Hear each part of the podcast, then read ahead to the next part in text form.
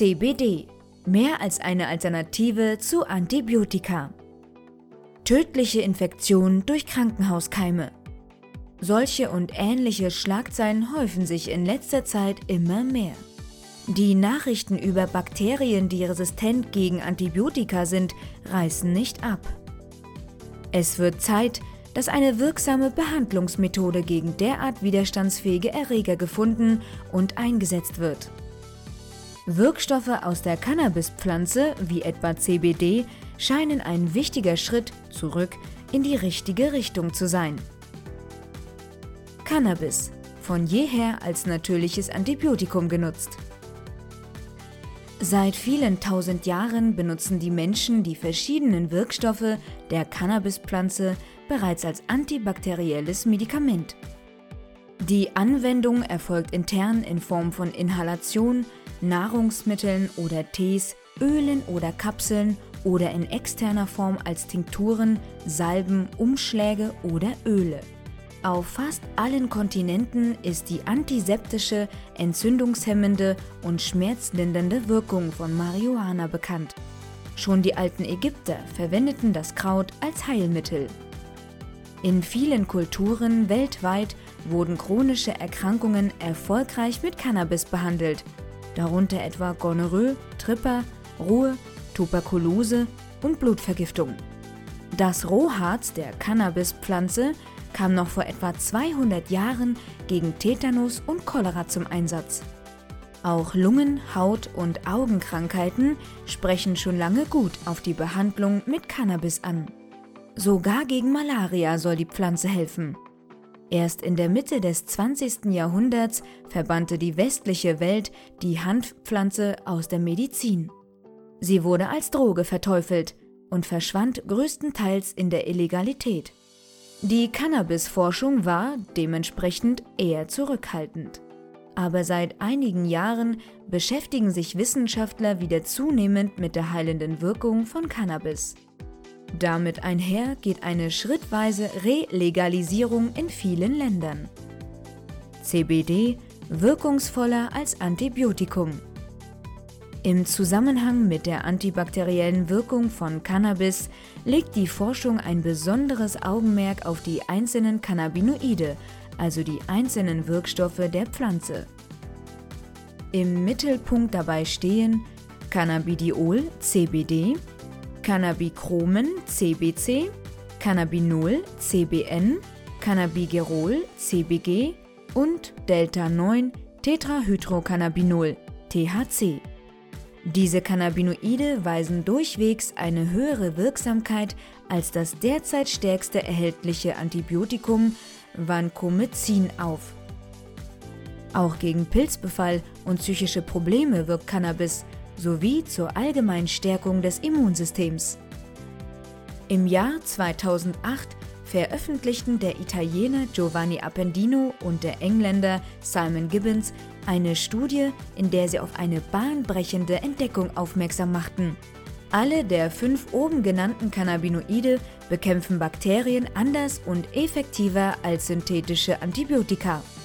Sogar im Kampf gegen die gefährlichen MRSA-Bakterienstämme, die gegen die meisten Antibiotika bereits resistent sind, schlagen CBD und Co. sich gut.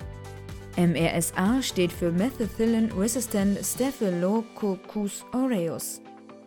Dabei handelt es sich um eine Mutation des eigentlich gewöhnlichen Erregers Staphylococcus aureus. Wie und warum Cannabinoide Bakterien besser bekämpfen als künstlich erzeugtes Antibiotikum, konnten die Forscher noch nicht herausfinden. Die Tatsache, dass es überhaupt funktioniert, führte jedoch zu weiteren intensiven Bemühungen, mehr über CBD, CBN, CBC, CBG und THC herauszufinden. In Zukunft dürfen wir wohl noch viele positive Ergebnisse in der Cannabisforschung erwarten. Antibiotika Ursachen für Resistenzen Nachdem Alexander Fleming 1928 das Penicillin entdeckt hatte, wurde es ab 1942 zur Behandlung von vielen Infektionskrankheiten verschrieben. Die Massenproduktion setzte kurze Zeit später ein und so kam es, dass Antibiotikum immer häufiger eingesetzt wurde, leider zunehmend auch für Erkrankungen, die mit Antibiotikum nicht zu bekämpfen waren. Dazu zählen beispielsweise Leiden, die durch Viren hervorgerufen werden. Antibiotika können nur Bakterien, nicht jedoch Viren bekämpfen. Das Fatale ist, dass Bakterien oft nicht komplett durch die Einnahme von Antibiotika eliminiert werden. Die überlebenden Bakterien entwickeln durch Mutationen in den folgenden Generationen neue Strategien, damit der Nachwuchs bei der erneuten Gabe des gleichen Antibiotikums ungeschoren davonkommt. Nur die Stärksten überleben und bringen wiederum starke und immer noch stärkere Nachkommen hervor. Ist dies der Fall, handelt es sich um eine Resistenz. Durch den falschen Einsatz eines Antibiotikums können diese Resistenzen begünstigt werden. Auch Patienten tragen Mitschuld an der Ausbreitung von resistenten Keimen. Nämlich dann, wenn sie das verschriebene Medikament nicht so einnehmen, wie der Arzt es angeordnet hat und etwa die Therapie früher abbrechen, wenn sie sich gesund fühlen, anstatt erst dann, wenn alle Bakterien abgetötet sind. Antibiotikaresistenzen entstehen derzeit zudem rasant durch Massentierhaltung, wo die Medikamente eingesetzt werden, um Keime, die sich bei nicht artgerechter Tierhaltung unkontrolliert ausbreiten können, in den Griff zu bekommen. Nicht nur durch tierische und menschliche Ausscheidungen, sondern auch durch Reinigungsmittel und Kosmetika mit antibakterieller Wirkung gelangen Antibiotika beispielsweise in die Umwelt und verursachen dort weitere resistente Bakterien.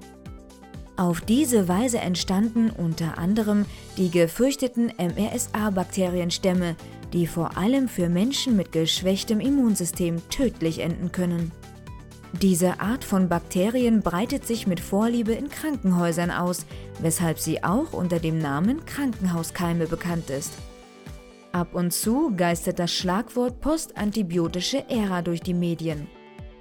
Damit ist gemeint, dass wir eventuell bald an einem Punkt angekommen sein werden, an dem synthetische Antibiotika nicht mehr wirksam zur Bekämpfung von Infektionen eingesetzt werden können, da die resistenten Bakterien damit nicht mehr zu stoppen sein werden. Selbst kleine Infektionen hätten dann wieder das Potenzial, für Mensch und Tier tödlich zu verlaufen. Umso wichtiger ist es, eine geeignete Alternative zum Antibiotikum zu finden. Cannabis. Antibiotikum der Zukunft?